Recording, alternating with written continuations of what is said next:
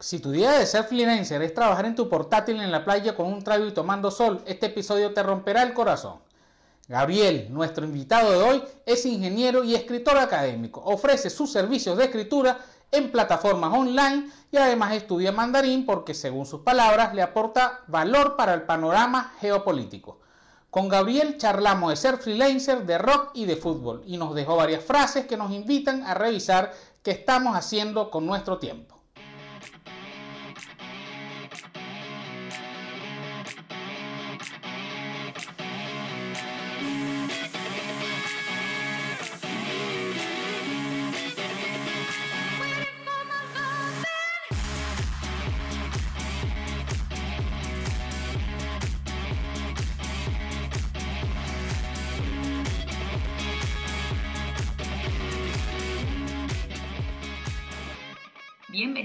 A un nuevo episodio de Siempre Fuera de Lugar, tu no podcast de confianza. En esta nueva temporada, en esta segunda temporada, eh, tenemos invitados a pedido de nuestra audiencia, a pedido de ustedes que ya estaban ladillados de nosotros, dijeron por favor traigan otras personas para... Para que aumenten el nivel. Para que suban de nivel ese, eh. ese programa. Por esa razón, hemos llevado a cabo una serie de entrevistas con distintos profesionales, con distintas personas que puedan sumarles de alguna manera a sus negocios, a sus vidas, que les entretengan, en fin, que les aporten algo de valor a sus existencias. Bueno, nuestro invitado de hoy es Gabriel, ingeniero en telecomunicaciones. Al momento de grabar se, encuentra cursando una maestría en tecnología de información y comunicación. Vive en San Antonio de los Altos, una ciudad de Caracas, la capital de Venezuela. Es fanático del Liverpool y disfruta el fútbol cuando su equipo gana y cuando reseña el partido en Twitter. ¿Tú has visto esas reseñas? Son espantosas. Ah, ah, pero es que a ti no te gusta nada. donde tiene un estilo bien particular para escribir. Gabriel es un apasionado de viajar y esa pasión lo ha llevado a lugares remotos como China, donde dice que le gustaría regresar.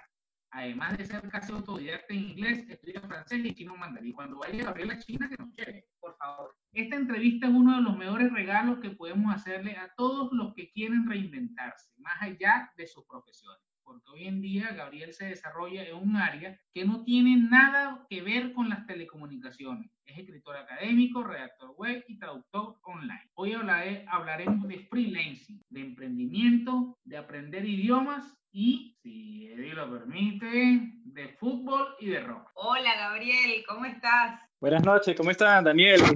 Muchas gracias. Todo chévere. Cuéntame, ¿cómo estuvo esa presentación? La pegamos, ¿verdad? Hicimos la tarea. Sí, vale, estuvo perfecto. Ah, buenísimo. Bueno, Gabriel, eh, nosotros tenemos unas preguntas por acá. ¿Estás preparado? ¿Listo? Sí, vale, aquí estoy, listo.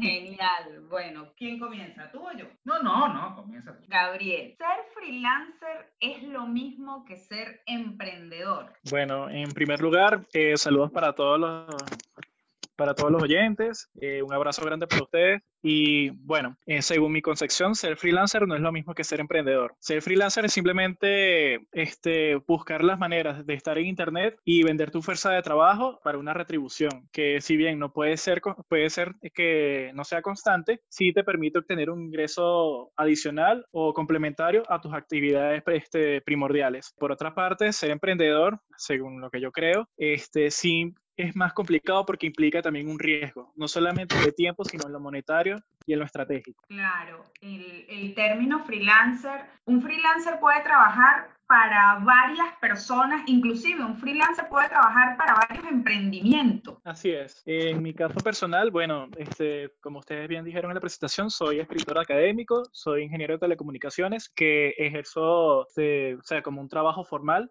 pero que en casa también me desempeño escribiendo. En ese caso, lo hago para distintas compañías. Lo hago para, compañías, sobre todo, que ofrecen los servicios de escritura para estudiantes de secundaria o de universidad en los Estados Unidos, netamente en inglés. A pesar de que, bueno, también tengo experiencia escribiendo en este, artículos o haciendo trabajos investigativos en español. Creo que, lo que tienen en común los freelancers y los emprendedores es la independencia, ¿no? Me parece. Claro, y el tema con el emprendedor, lo que indica Gabriel es que, eh, digamos, eh, es un proyecto donde hay un riesgo monetario, hay una inversión de capital. Digamos que en el caso del freelancer es alguien que está simplemente vendiendo su de trabajo, cobrando por algo específico. Sin embargo, un freelancer podría evolucionar a emprendedor. De pronto le va muy bien como freelancer y eh, puede crear su propia empresa y ahí, ahí tiene que invertir. De pronto contrata personal o suma gente a su equipo y y se podría transformar, pues, pero bien establecida la diferencia entre freelancer y emprendedor. Gabriel, una pregunta, ahora eh, que, te, escuché hablando sobre la escritura académica, ¿qué hace un escritor académico? Eh, un escritor académico este, bueno, se tiene que dedicar, a pesar de que suena redundante, a la escritura. Sin embargo, esta tiene distintas aristas. En el caso del escritor académico, tiene que seguir unos patrones o unas normas para poder darle un producto de buena calidad al cliente. Eh, siendo los clientes estudiantes universitarios, deben seguir una, una, serie de pautas, por ejemplo, dependiendo del, vamos decir, del área a la que tú te vayas a dedicar. En mi caso, he trabajado, por ejemplo, con trabajos de, psicología, de historia, de filosofía, y para ello tienes que seguir una serie de normas por ejemplo, las que son mundialmente conocidas como son las normas APA, que bueno, tú la puedes estimar o no, pero son necesarias. Y también el, vamos a decir que es la forma de redacción, el estilo. Porque, por ejemplo, cuando tú estás redactando en español y vas a hacer una transición a inglés, de verdad que el cambio te pega. O sea, al principio es bastante complicado adecuarse o adaptarse a lo que requiere el cliente. Como todo, es cuestión de práctica, de simplemente de perseverancia y, por supuesto, tomando, este, atención a los detalles que, se, que vayan surgiendo. ¿Cuál es la principal diferencia ahora que mencionas eso entre escribir en español y escribir en inglés? La primera diferencia sería las expresiones, los modismos. Por ejemplo, para nosotros que somos venezolanos, tenemos un compendio de, expresiones culturales que no están adaptadas al idioma inglés. Una persona de habla inglesa, de anglosajón, se volvería loco viendo como una persona que habla en español conjuga tres veces en una misma oración el verbo ir, por decir un ejemplo sencillo. Eh, el inglés es mucho más sencillo, más, más metódico en ese aspecto. Sí, coincido, coincido con que el español tiene lo suyo. el español tiene lo suyo y, el inglés es más práctico. Es un idioma más práctico. El, el español es complicado igual que, el portugués, no sé, capaz hay algo común entre los idiomas que descienden del, latín, no sé, pero, pero, sí, es que hay, hay, ojo, que también en inglés hay verbos irregulares y todo eso, pero me parece que el inglés es muchísimo más práctico, no se complica en, cosas, eh, esas cosas que se ven en español, por ejemplo, el agua, el agua que es este, género masculino, de repente si tú lo vas a decir en plural, son las aguas, eso creo que no se ve en inglés. ¿Eso se ve en el inglés, Gabriel? no, no, eso no se ve en inglés. Por ejemplo, el, plural y el singular para algunas palabras. Es verdad, tiene razón Daniel ahí. Exactamente. Bueno, Daniel te preguntó qué hace un escritor académico, porque claro, ajá, a él le hizo ruido eso de escritor académico, pero yo tengo que preguntar qué hace un ingeniero en telecomunicaciones, porque eh, no sé, ¿arreglan teléfono? Arreglan. ¿Estás escuchando lo que, estás preguntando? En el, círculo, en el círculo académico esa pregunta es algo ofensiva, ¿viste? Ofendió, tómalo como una ofensa. No, no, ya se las tengo anotadas, Eddie. Bueno, un ingeniero de telecomunicaciones es un profesional que está capacitado para trabajar en distintas aristas del, del, área de las telecomunicaciones, que puede ser, por ejemplo, en la parte de transmisión, administración de redes, incluso hay una parte muy bonita que es la cual estoy trabajando actualmente, que es investigación y espectro radioeléctrico. Bien, son los que son, son, yo bueno, no arreglan teléfonos, obviamente. Sí, eh, eh, con todo respeto a, a quienes arreglan teléfonos, ¿no? Lo que pasa es que son cosas diferentes o sea, el, el oficio técnico de arreglar teléfono y, y, la profesión de ingeniero de telecomunicaciones son cosas definitivamente Por las dudas. Por eso, hice, por eso hice énfasis en la parte del círculo académico. Claro. no, el círculo académico es ofensivo eso. Claro. y, y, por las dudas, César, que es mi sobrino, que arregla teléfonos, si está escuchando este podcast, no te creas ingeniero en telecomunicaciones, César. Sí, César, no eres ingeniero en telecomunicaciones. eso, eso estuvo bueno aclararlo, sobre todo para mí que soy esa tía imprudente. Eres la tía imprudente. Mientras no seas la tía imprudente que manda piolines y Tasmania. No, no, no, no, no, no, todavía no hemos llegado a ese punto. Gabriel, eh, ¿cómo llegaste a la escritura académica? Eso, eso eh, me parece que debe ser una historia interesante porque, fíjate, tú eres ingeniero en telecomunicaciones, nos acaba de escribir lo que hace un ingeniero en telecomunicaciones, tiene nada que ver con la escritura académica en lo absoluto. Entonces, nos gustaría saber qué fue primero, si fue la escritura académica o fue tu carrera de ingeniería en telecomunicaciones y este, en, caso de que haya sido primero la ingeniería en telecomunicaciones, ¿cómo fue que te encontraste con eso en tu carrera? Bueno, efectivamente, lo primero fue la, la ingeniería en telecomunicaciones. Eh, estuve un tiempo trabajando en distintas empresas, entonces, eh, como bien saben, aquí en Venezuela la situación se puso cada vez más difícil y llegó, llegué a un punto en el que tuve que buscar opciones. Eso fue en el, a finales de 2017, que, bueno, me inscribí en varias, en varias páginas, en varios portales para la búsqueda de trabajo freelance. Ya a mí me habían dicho que, que tratara de explorar esas, esas opciones, que eh, intentara aprovechar que, bueno, que yo tenía cierto nivel de redacción, de investigación, entonces, este, buscando en Freelancer y en Workana, se me presentó la oportunidad con una persona de Rusia, que de hecho, bueno, Workana es un portal para la gente que, que trabaja en español. Sin embargo, esta persona de Rusia me escribió, me mandó un mensaje directo y este, para expresarme que estaba interesado en personas que fuesen bilingües, para que pudiesen escribir en un servicio llamado EasySharp, Sharp, que es una página que ofrece el servicio de escritura académica para estudiantes de, de Estados Unidos. Entonces, fue bastante, vamos, para mí fue algo sencillo porque en ese momento conté con, con el apoyo de mi pareja y ella me explicó más o menos cómo eran las, lo de las normas, o sea, cómo iba estructurado un ensayo académico y después de eso lo que hizo fue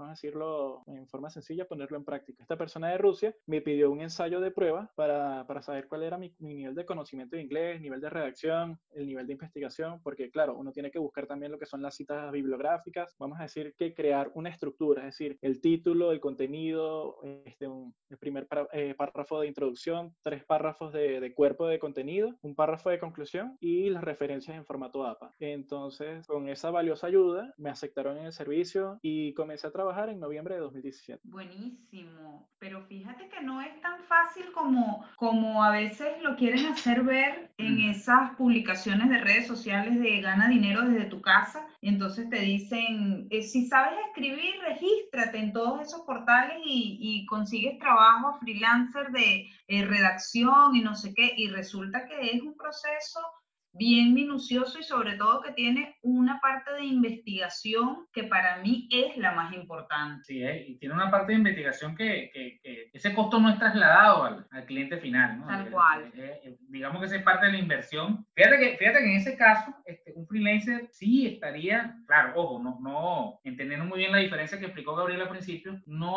no este, en el mismo nivel que lo hace un emprendedor donde está arriesgando dinero concreto y una serie de cosas. Pero fíjate que el freelancer este, eh, sí se tiene que ver, al menos tiene que aplicar una inversión de tiempo. Claro. ¿ok? Qué bueno que el Sí. tiempo finalmente se, se transforma en dinero, pues, porque estás dejando de hacer cosas para invertirlo ahí y que puede pasar que, que o que no te contraten o que te contraten una sola vez, etcétera, etcétera. Entonces tiene algo ahí de factor de, de riesgo. Claro. Sí, Gabriel, un factor de riesgo. Gabriel, y una pregunta. eh, ¿Quién fija esos precios? ¿Los fijas tú? ¿Los fijan los clientes? ¿Cómo llegan los clientes? ¿Tú los buscas? ¿Cómo es un poco, cómo funciona esa mecánica? En ese Shark, este, vamos a decir que hay un, un sistema de precios ya fijo, que eso lo, lo, este, lo provee la página, pero eh, uno como escritor, uno puede elegir un precio dentro de un rango. Es decir, uno va a tener una ganancia siempre que siempre va a ser parcial. Según estimaciones, según lo que yo he visto, el escritor gana entre un este, 15 y 25% del, del precio total de la orden. Para Ujú. buscarlo, ellos tienen un sistema que, bueno, van llegando una serie de órdenes, es decir, el cliente crea una orden en específico, lo pone con sus parámetros. Necesito que esto sea, que tenga tres páginas, que sea en formato APA, este, sobre todo en sistemas automatizados como Easy Shark, que ellos, que una vez que uno genera el producto final, ellos lo adaptan automáticamente a lo que requiere el cliente. Uno lo único que se dedica es a, a trabajar y a escribir. Entonces, tú te metes en cualquier orden, eliges el precio que tú vas a, a ofre- a ofertar por, por página, que es lo que a ti te tocaría en caso de que finalices la orden, y eso después se somete a un, es una subasta realmente. O sea, la palabra para ello es bid, que en inglés es, es. Y bueno, después tú te vas ahí adaptando a eso. Al principio es muy complicado porque, claro, eres un, un escritor novato, no tienes ningún tipo de, de reputación dentro de la página, pero una vez que tú, que tú generas tres órdenes satisfactorias, ya puedes acceder este, a nuevos clientes, que generalmente esos panas son los que agarran y piden los trabajos más sencillos, simplemente para que tú te vayas adecuando. Eh, hay algunas empresas que tienen una política de aceptamos un escritor y por defecto ese escritor tiene una orden asegurada con nosotros para que él se vaya acostumbrando al servicio. Este, Igualito siguiendo el mecanismo de oferta, bueno, de cuánto vas a ganar por página, el tiempo de, el tiempo límite de entrega y este, bueno, a partir de ahí tú te vas ahí adaptando, para todo, todo fino, dependiendo también de tu capacidad, porque también hay muchos clientes que vuelven a pedir una orden porque un escritor anterior le hizo una porquería, y hay que decirlo así, hay gente que, sobre todo en estas páginas, que hay mucho outsourcing de India, que son gente, generalmente son de, del Reino Unido, que subcontratan a gente de India o de Pakistán. Entonces, vamos a decir que tú este, le asignas una, una orden a una cuenta, pero esa cuenta tiene cinco escritores distintos, dependiendo del momento del día. Entonces, cuando vas a entregaron cuando van a recibir el trabajo final, reciben es un popurrí de, cosas sin sentido. Entiendo. Fíjate, una pregunta, Gabriel. Cuando hablas de plataforma, no estás hablando ya de Workana, estás hablando de la plataforma que eh, es contratada para hacer esto, estos eh, ensayos académicos, ¿no? Sí, esa plataforma, por ejemplo, en la que yo comencé a trabajar después de, que conseguí esa oportunidad en Workana, se llama Easy Shark. Y, este, bueno, eso es una compañía que está radicada en Chipre, pero que le ofrece lo del servicio de escritura académica a gente de Estados Unidos. Ellos tienen su propio portal web, tienes también, vamos a decir que tienes una, como cualquier otra página donde tú te suscribes, cuando, donde tú te registras, tienes una serie de condiciones este, que debes cumplir y tienen sanciones, tienen una cuestión de cosas que están bien estructuradas. Y a mi parecer esa, esa página fue bastante importante para mí porque fue mi primera experiencia como freelancer. Buenísimo. Nosotros les vamos a dejar en las notas de este episodio el, la URL de esa página que está mencionando Gabriel para que los que estén interesados pues le puedan dar un vistazo. Eh, Gabriel, yo estoy completamente segura de que has cometido muchos errores en este, en este camino freelancer, no porque tú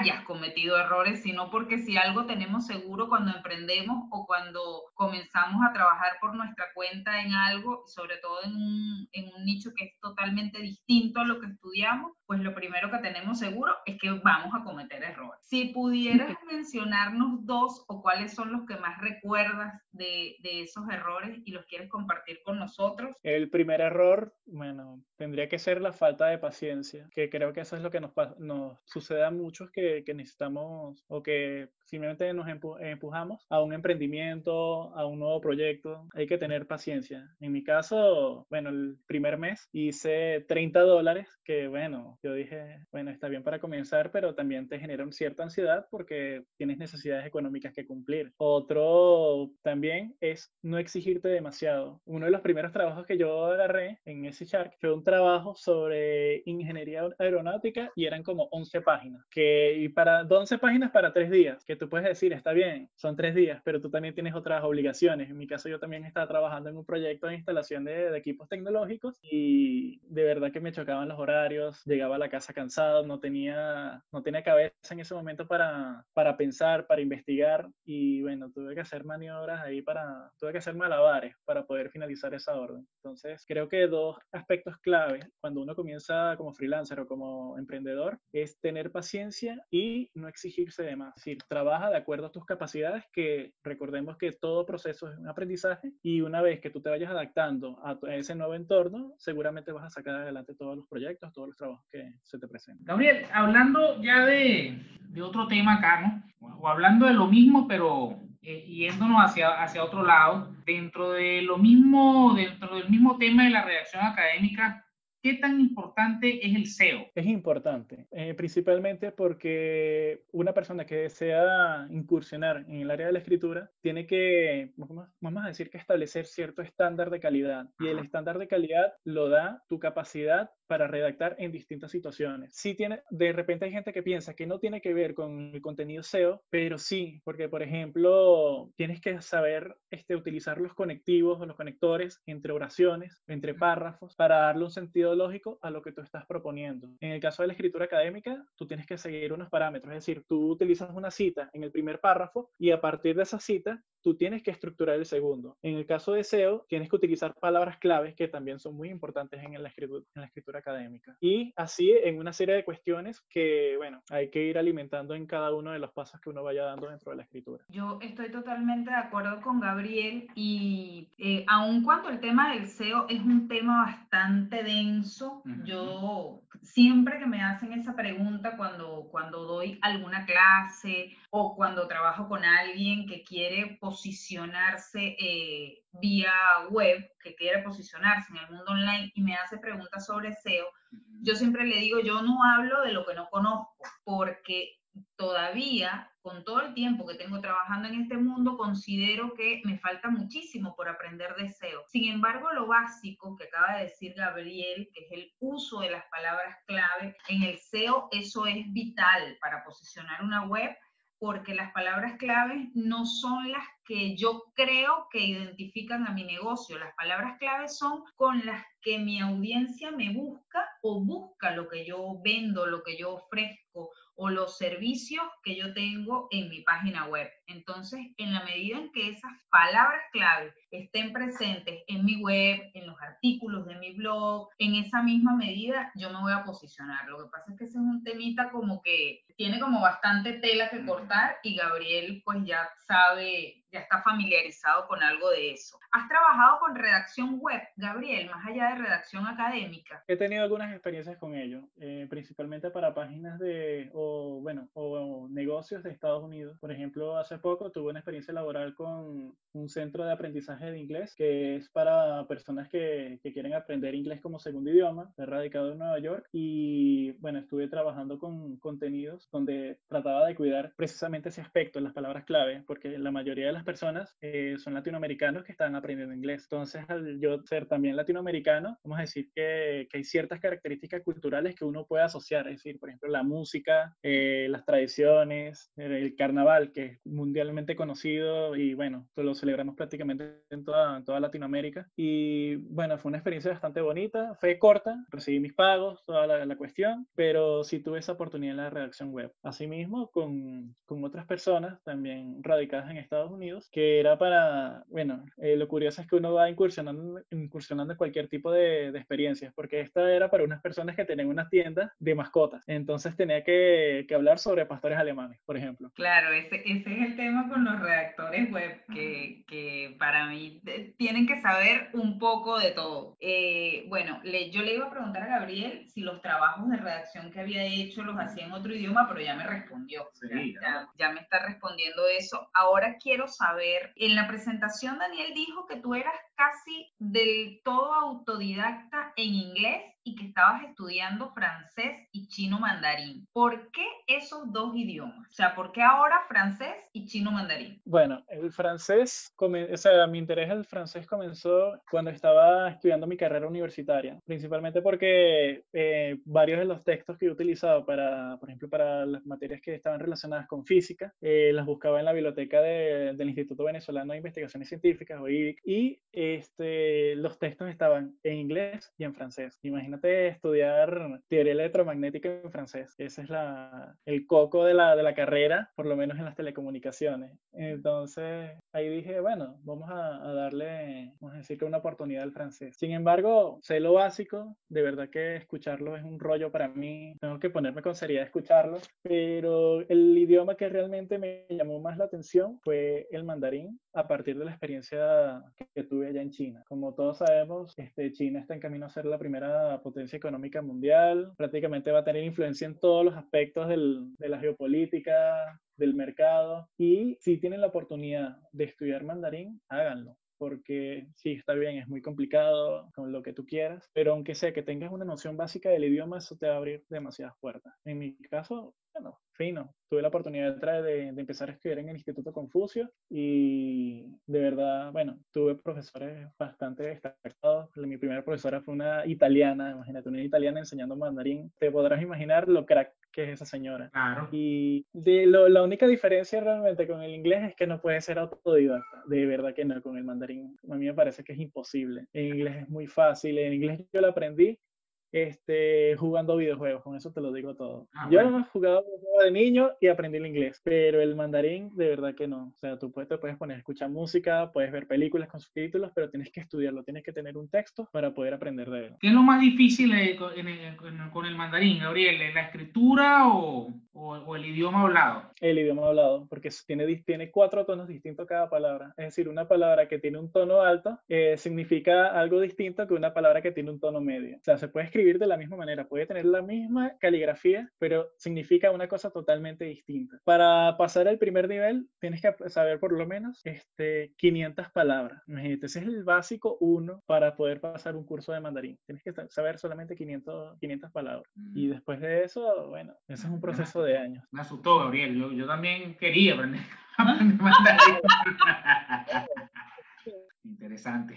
Sí, yo, yo la verdad es que a mí me sorprendió el, cuando me comentaste que estabas estudiando mandarín, no por el idioma en sí, sino porque capaz es alguna creencia, ¿no? Yo lo considero muy difícil, o sea, sumamente difícil. Es una buena, es una buena pregunta. ¿Cre- ¿Crees que sea más difícil el mandarín, Gabriel, que algún idioma occidental, por ejemplo? Totalmente. Sí, ok. De verdad, yo creo que el único idioma que es que podría ser igualmente, o sea, igual de, de difícil, oye, tendría que ser el húngaro o el vasco. Son las únicas dos lenguas que a mí se me, se me ocurre que deben, ser, que deben ser más difíciles, o igual de difíciles en este caso. A mí ya el hecho de, de- de que, el, digamos, el, el abecedario el, sea diferente, ya, me- ya me causa, eh, digamos, de alguna manera, Te hace hiperventilar. me hace, exactamente. Este, y, y veo, y veo igual el árabe, por ejemplo, pasa lo mismo. O sea, eh, sienta eh, la misma sensación de, digamos, no, no, es rechazo lo que siento, sino es algún temor a, o sea, lo veo como algo sumamente distante para, para aprender, ¿no? Exacto.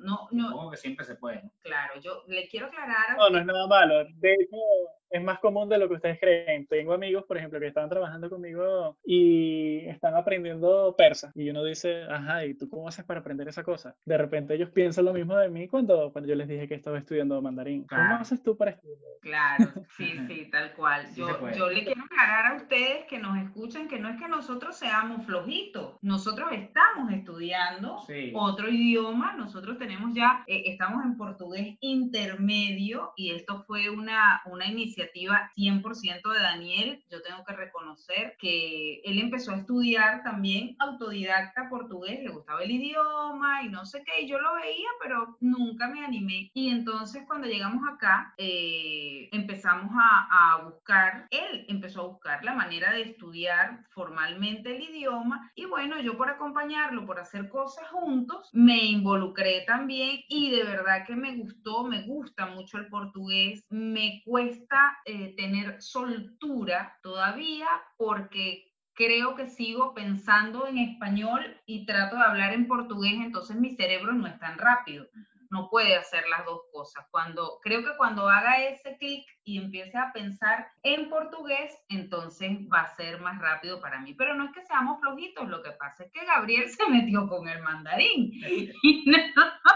Sí, no, y al- algo interesante que mencionó, que mencionó Gabriel es, es el tema de la predominancia china en el mercado mundial. ¿ok? Es un tema, incluso, o sea, el inglés, la, eh, digamos, el auge del inglés viene dado claramente por eh, la presencia importante de, de los Estados Unidos, en, en el, el dominio de los Estados Unidos en, en el mercado mundial. Y ahora, hoy en día, en la actualidad, siglo XXI, son los chinos, ¿ok? Y digamos, es, es como el otro polo económico. Incluso aprender ruso no estaría mal también, porque los rusos, no tanto como los chinos, o sea, para mí, digamos, no económicamente, a nivel de mercado, a nivel comercial, en el ámbito comercial, digamos que los rusos me parece que todavía están bien distantes de, de los chinos y de los estadounidenses, sin embargo, no queda mal también. El ejemplo que acaba de dar Gabriel es un ejemplo de cómo debemos o por qué debemos aprender un idioma en un contexto de necesidad. El chino, bueno, el mandarín es un idioma un país que tiene una importante presencia comercial entonces, bueno, si queremos estar, digamos, activos en un posible mercado laboral, es necesario aprender un idioma como el mandarín. Un idioma como el mandarín. Gabriel, ¿qué le recomienda a alguien que quiere aprender otro idioma? Mm, bueno, tener paciencia es otra, otra cuestión ahí. Ser paciente, darse cuenta que todo, o sea, cualquier persona, toda persona tiene su propio proceso de aprendizaje. Si bien tú puedes tener ciertas facilidades para un idioma, para otro de repente vas a conseguir obstáculos, te vas a tener trabas, pero lo importante es simplemente mantenerse ahí firme y saber que, bueno, sí, que hay cada tiempo de, de, aprendizaje para cada idioma. Hay idiomas que son más sencillos, de repente para nosotros que somos latinoamericanos es más sencillo aprender un idioma que, sí, que provenga de una lengua romance, sea francés, italiano, portugués, y, pero si estás buscando un idioma que sea más, de más difícil acceso, sea alemán o incluso algún idioma asiático, es que de verdad te tomes el tiempo para ello y que te des cuenta que no es una carrera, no es una carrera de, exacto, no, es no son 100 metros que tú vas a correr para aprenderte un idioma por año. Sí, hay que tener paciencia y, y yo creo que uno tiene que pasar el switch de equivocarse. Creo que a los adultos nos cuesta aprender idiomas por porque sentimos miedo al ridículo, porque nos da vergüenza equivocarnos, entonces por eso nos cuesta más. Y los niños que no le tienen miedo a nada ni temor a nada, eh, bueno, aprenden los idiomas muy fácilmente. Gabriel, este, hay algo que no sé si estás, si estás de acuerdo con nosotros, pero creo que uno de los, de los temas, digamos, lo más difícil que hay en, en, el tema del aprendizaje del idioma tiene que ver con los modismos, ¿ok? Los sí. modismos. Cuando Eddie habla de pensar en, el pensar en, en, portugués, pensar en mandarín, pensar en inglés, pasa justamente por eso. O sea, pasa por pensar como piensan ellos con sus modismos y ahí, ahí también hay un componente cultural, histórico. O sea, que cuando estás aprendiendo un idioma, este, no es sola, no, no, solamente estás aprendiendo una sintaxis, ¿ok? Estás cambiando palabras por otras, ni, ni siquiera oraciones por otras, ni conjugaciones por otras, sino que estás aprendiendo, aprendiendo también todo un contexto en el que se dice una frase o en el que se dice una oración. Creo que eso es una de las cosas más difíciles, ¿no? Me parece. Sí, sí, como dije en el inglés, este, ellos tienen sus propias expresiones, las tenemos nosotros los, los, los que hablamos, los hispanohablantes, los tienen los portugueses, los tienen los italianos, y bueno, utilizarlas en un contexto inadecuado no solamente, no solamente es un error, sino que para esas personas puede ser incluso hasta ofensivo. Entonces uno siempre tiene que cuidar las maneras. De repente vamos a siempre comenzar hablando como robots, vamos a utilizar lo que, lo, únicamente lo que necesitamos, pero una vez que uno va aprendiendo el idioma, ya te vas hablando con más soltura. Y lo que dice Eddie de cambiar el switch es así. Eh, cuando yo estuve haciendo, porque sí hice un curso para, para, certificar el idioma inglés, este, una de las recomendaciones que nos daban era cambien el switch, no piensen en español, no piensen en español porque si no va a salir mal. Y así era. Había gente que, bueno, que se enredaba toda porque pensaba las cosas en español antes de decirlas en inglés y no, Tú tienes que, que, tener ese criterio ya bien establecido, tienes que identificarlo y utilizar la, las palabras que correspondan para ello. Tú sabes que algo, algo que a mí me ha funcionado, por ejemplo, en portugués, que me, que me ha tocado hablar, hablar con, con, clientes, estar en conferencia con, con, siete, con siete brasileños, por ejemplo, y yo solamente hablando español, algo que me ha ayudado es aclarar en las primeras de cambio que o mío portugués es muy ruim. ¿Ok? O sea, mi portugués es muy malo. Y entonces, claro, eso ya baja la presión, ya ellos me hablan más pausado, saben que puedo cometer algún error que no, lo, que no es porque los quiero ofender, sino porque este, mi portugués es muy malo. Pues. Entonces, e, eso me ha funcionado. Pues. Entonces, de pronto, si estamos aprendiendo y, y, si estamos aprendiendo un idioma y estamos empezando a interactuar con personas nativas de idioma nativo, este, eso puede ser una buena, una buena estrategia. Bueno, a mí me ha funcionado. Claro. No, así funciona, así funciona. Eh, hace poco tuvimos, tuvimos un seminario web con una profesora de telecomunicaciones de Brasil y este, una de las primeras cosas que, que ella dijo fue eso, disculpen el portuñol, pero bueno, sí vamos a hablar en esta conferencia. Claro. siempre es importante aclararlo. Y salvando las distancias, salvando las distancias con el nivel de complejidad que pueden tener idiomas como el alemán, el mandarín, el ruso, el portugués también tiene lo suyo, porque eh, no es el mismo portugués el que se habla en Portugal que el portugués No. brasilero. O sea, los, Sí. los modismos son distintos, la pronunciación, la entonación. Entonces, inclusive dentro del mismo Brasil, no es, los modismos son muy diferentes. Son diferentes. En, No es lo mismo al sur del, del río, del río. Grande do Sul.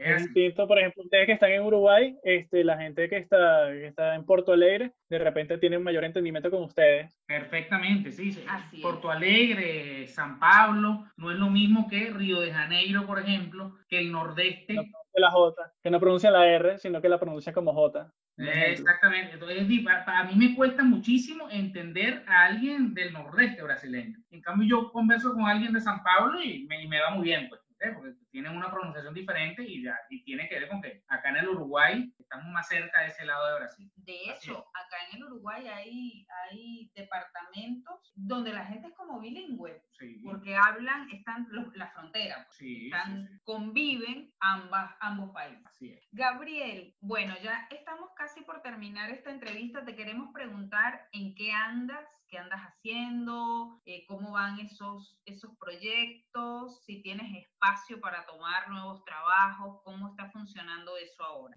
Actualmente estoy trabajando con dos páginas distintas, eh, Shark y otra que se llama Grading Creek. Eh, ambas son de escritura académica, ambas funcionan de un modo, o sea, tienen similaridades, tienen similitudes, pero eh, hay cosas distintas. Por ejemplo, en Grading Creek tengo que hacer todo el formato, sea en APA, en MLA, tengo que hacerlo todo yo. Y ese trabajo tengo que subirlo eh, directamente en un archivo .doc, un archivo de Word, al cliente. O bien sea una presentación, eh, un gráfico, lo que ellos me piden. En ese Shark es más sencillo porque hay, una, hay un espacio de escritura que tú simplemente pones la información y ya el cliente, una vez que aprueba la orden, descarga el archivo en el, en el formato que lo requiere. Bueno, también estoy incursionando en la parte de las traducciones, aprovechando el potencial que, ten- que tiene ahorita las traducciones de inglés a español o viceversa. Y eh, también algo de contenido web. Eh, sin embargo, eh, no, eso está todavía un poco verde porque no es fácil salirse de su ni- del nicho que ya que yo conozco, que es la escritura académica, y empezar en, otros lados. Pero bueno, ahí vamos poco a poco. También sigo trabajando como, como ingeniero, eh, sigo haciendo todos los cursos que pueda, sigo aprendiendo. Cuestión de, de siempre estar moviéndose en algo. A pesar de que ahorita la pandemia, con la situación del coronavirus, de las cuarentenas, este, de verdad que ha golpeado bastante la economía por eso. Bueno, en mi caso, como freelancer, eh, si bien tengo tiempo para estar en mi casa, porque me la paso aquí, es ha sido bastante complicado conseguir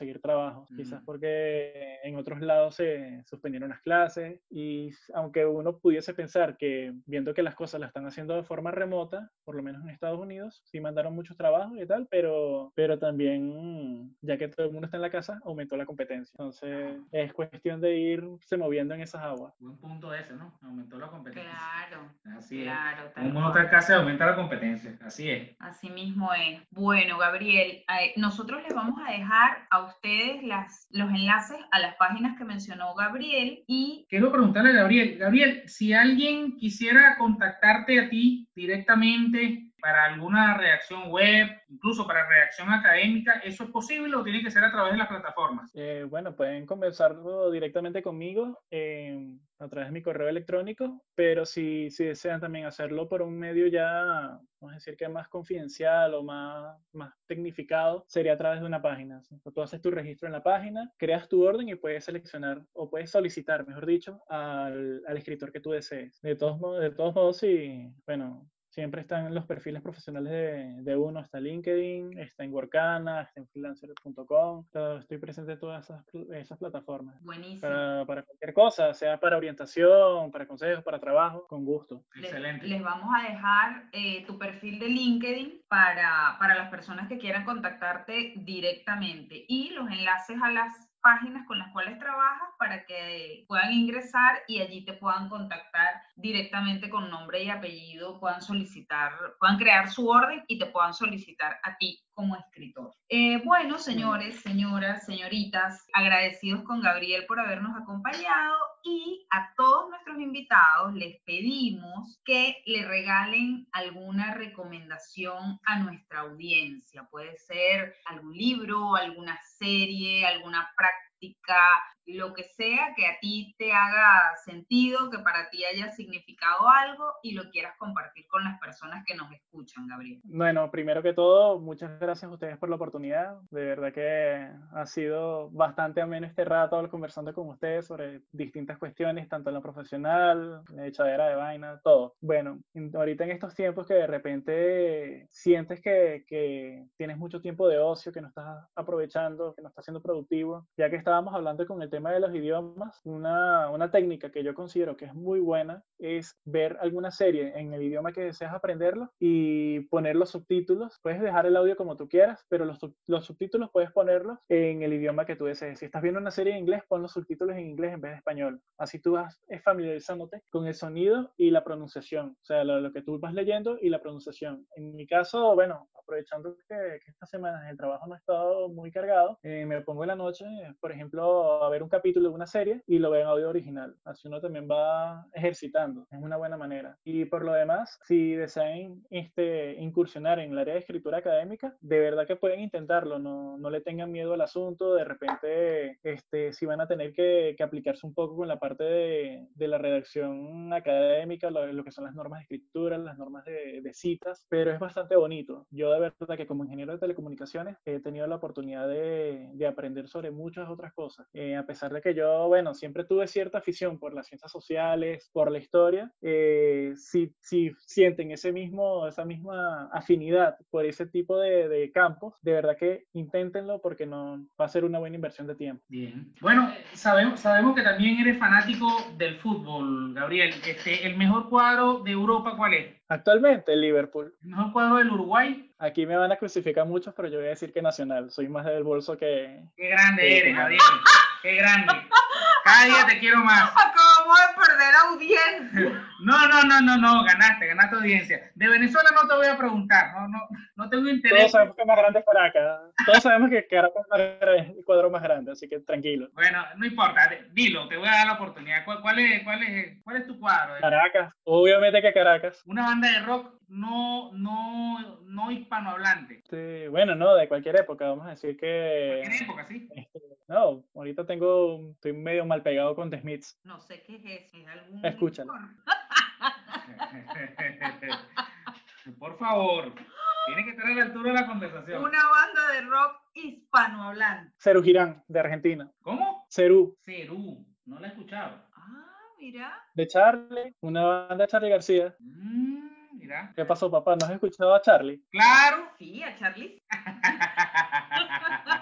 ah, no me des más, Gabriel. Me está bajando mi Excelente. Excelente. Bueno, Gabriel, nosotros agradecidos contigo de que te hayas tomado estos minutos para, para acompañarnos y para hablarle a, a, esa audiencia que tanto nos quiere a nosotros y a pesar de nosotros mismos nos quiere. Así es. Eh, hablarles acerca de, de, de, tu experiencia, de esto en cierto modo es una reinvención y, y, que ya tienes bastante rato en este mundo digital, uh -huh. no fue desde ahora y todo eso, todas esas recomendaciones me parece que son súper valiosas, que a pesar de que no es fácil, a pesar de que no es sencillo y que hace falta mucha paciencia, es un recorrido gratificante para los que les gusta aprender, investigar, estudiar. Nosotros les vamos a dejar en las notas de este episodio los enlaces a las páginas que mencionó Gabriel. Les vamos a dejar su contacto para que puedan ubicarlo a través de LinkedIn. Y ahora perdí el hilo. Estaba hablando de LinkedIn. No.